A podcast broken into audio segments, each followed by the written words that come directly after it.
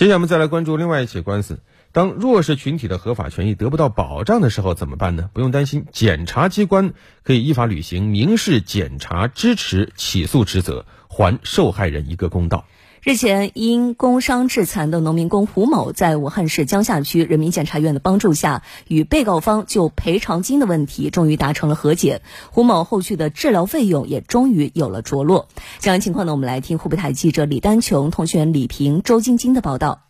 农民工胡某受武汉一家园林景观公司雇佣，从事树木移植工作。二零二零年十二月十九日，由于公司安排的吊车司机敖某操作不当，导致吊车吊钩脱落，砸中正在现场工作的胡某，造成胡某颈髓损伤、重型颅脑损伤。武汉市江夏区人民检察院第四检察部副主任罗义军，经鉴定，胡某的损伤为七级伤残。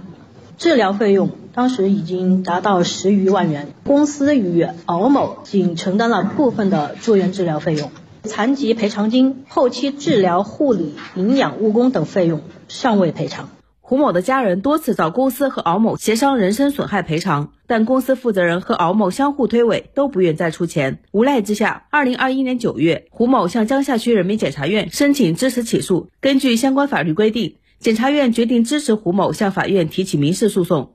作为案件承办人，罗义军多次主动与法官、律师沟通，对三方当事人释法说理，理清各自责任。四月二十一日下午，在检察官罗义军和江夏区人民法院法官、原被告律师等人的共同见证下，胡某与雇主公司、吊车司机敖某三方均认可了赔偿方案，并签订和解协议。一个五万二，一个。受害人诉讼请求五十四点五万元。之前公司与敖某已经共同支付治疗费用十点二万元，公司再承担十七点四万元，吊车司机承担十二点六万元。作为一个具有完全民事行为能力的人，未尽到足够的安全注意义务，自身存在一定过错，也应承担相应的民事责任。剩下的十四万余元由受害人自己承担。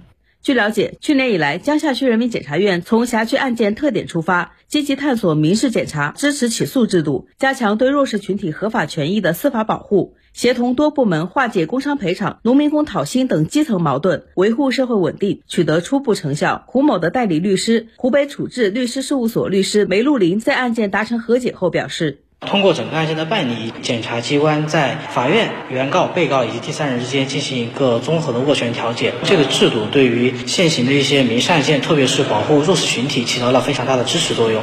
嗯，确实啊，这些年我们也确实能够看到，检察机关在支持起诉方面做出了很多的创新，让人是耳目一新。也可以感受到，检察机关呢是有所作为，而且是敢于作为的。检察机关通过支持起诉介入。为弱势群体打开了一扇走得通、走得畅的维权大门。只有如此，才能让弱势群体更好的维护自身的权益，也真正的体现出了检察机关以人民为中心的服务理念。嗯，民事支持起诉啊，这样一个亮点，让我们感到非常的欣慰。